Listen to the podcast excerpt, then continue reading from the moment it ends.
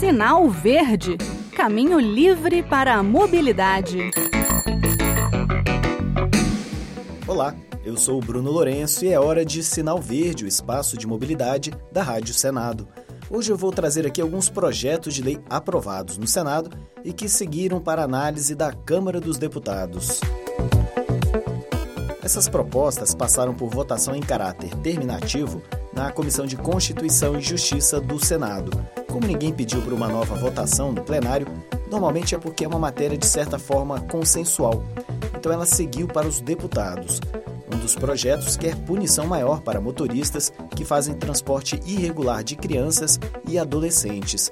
O objetivo, como explicou o repórter Rodrigo Rezende, é coibir principalmente a prática de ônibus e vans escolares piratas. Vamos à reportagem do Rodrigo. A Comissão de Constituição e Justiça aprovou uma proposta do senador Humberto Costa, do PT de Pernambuco, que torna crime o transporte irregular de crianças e adolescentes.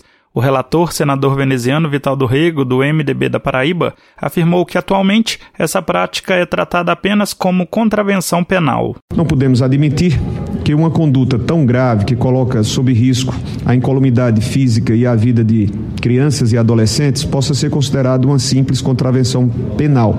É o que pensamos, que será julgada pelo juizado especial criminal. Além do transporte irregular em si, o relator acrescentou ao projeto a punição para o transporte de crianças de forma irregular, sem os dispositivos de segurança adequados, por exemplo. De modo a criar no CTB, Código de Trânsito Brasileiro, o crime específico de transporte irregular de crianças e adolescentes, tipificando a conduta de realizar transporte de crianças e adolescentes sem a devida autorização, gerando perigo de dano, com pena de detenção de seis meses a um ano ou multa. Outro projeto que passou na CCJ aprova a avaliação psicológica em todas as renovações de carteiras de motorista. Todos os motoristas, e não apenas os profissionais, terão que passar por avaliação psicológica na hora de renovar a carteira de motorista.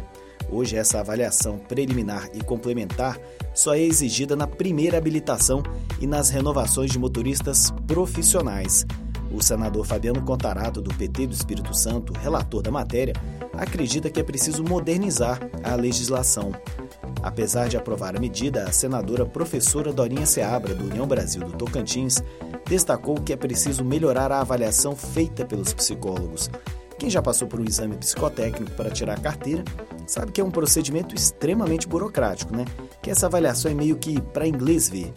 A senadora Dorinha pediu que o CONTRAN, governo e o Conselho Federal de Psicologia busquem formas de estimular a qualificação dos profissionais e a melhora dessa avaliação.